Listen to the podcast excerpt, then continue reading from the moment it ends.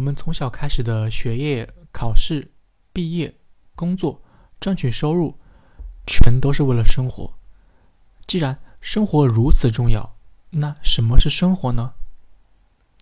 这里给一个标准答案：享受即生活。享受与否是检验真正生活的唯一评判标准。享受的生活由三个方面构成：基本面、进阶面和兴趣。一、基本面，即衣食住行等物质需求。最基本的是保障我们的生存需要，例如动物的捕猎、人们的衣食住行。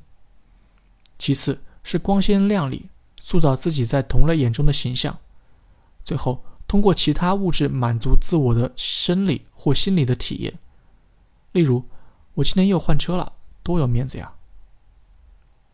二、进阶面，感觉享受，比较基本的呢，包含视觉、听觉、味觉、嗅觉、触觉，与之对应的生活内容，例如 IMAX 影视视觉、VR 全景视觉、HiFi 听觉享受。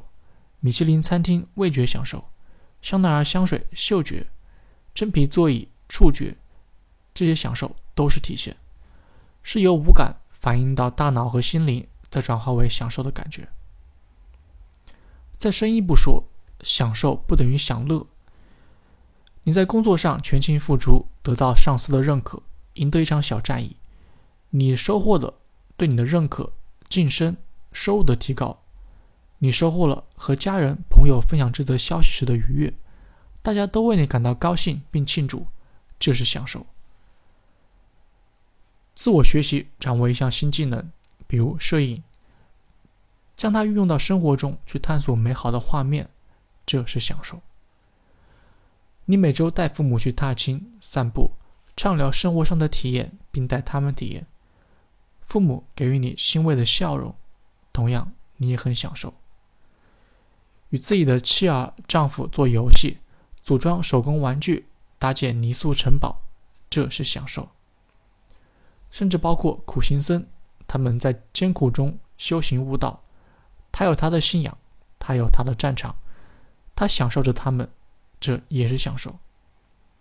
值得注意的是，这些都是具备可持续的属性，也就是说，这样的生活方式自然而然的给你带来这些情境。这些情景又自然的让你享受。三、兴趣，除了基本面、进阶面之外，有一件或者几件可以给你带来享受、愉悦的活动或事情。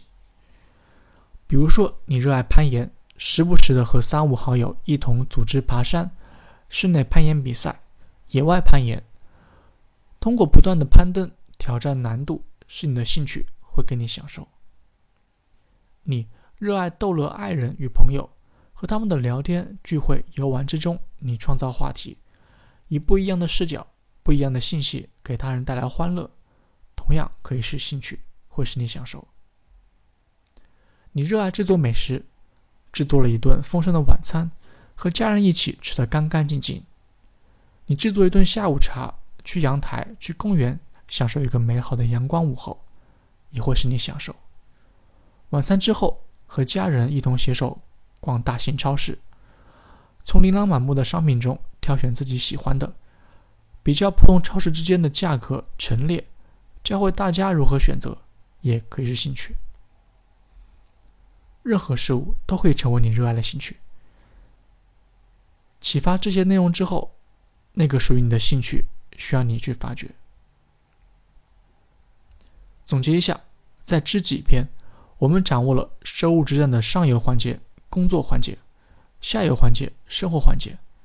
那么，我们可以根据生活目标来对应选择收入之战的战场，再通过想投身其中的工作内容，为这场战争招兵买马，获得战争资源。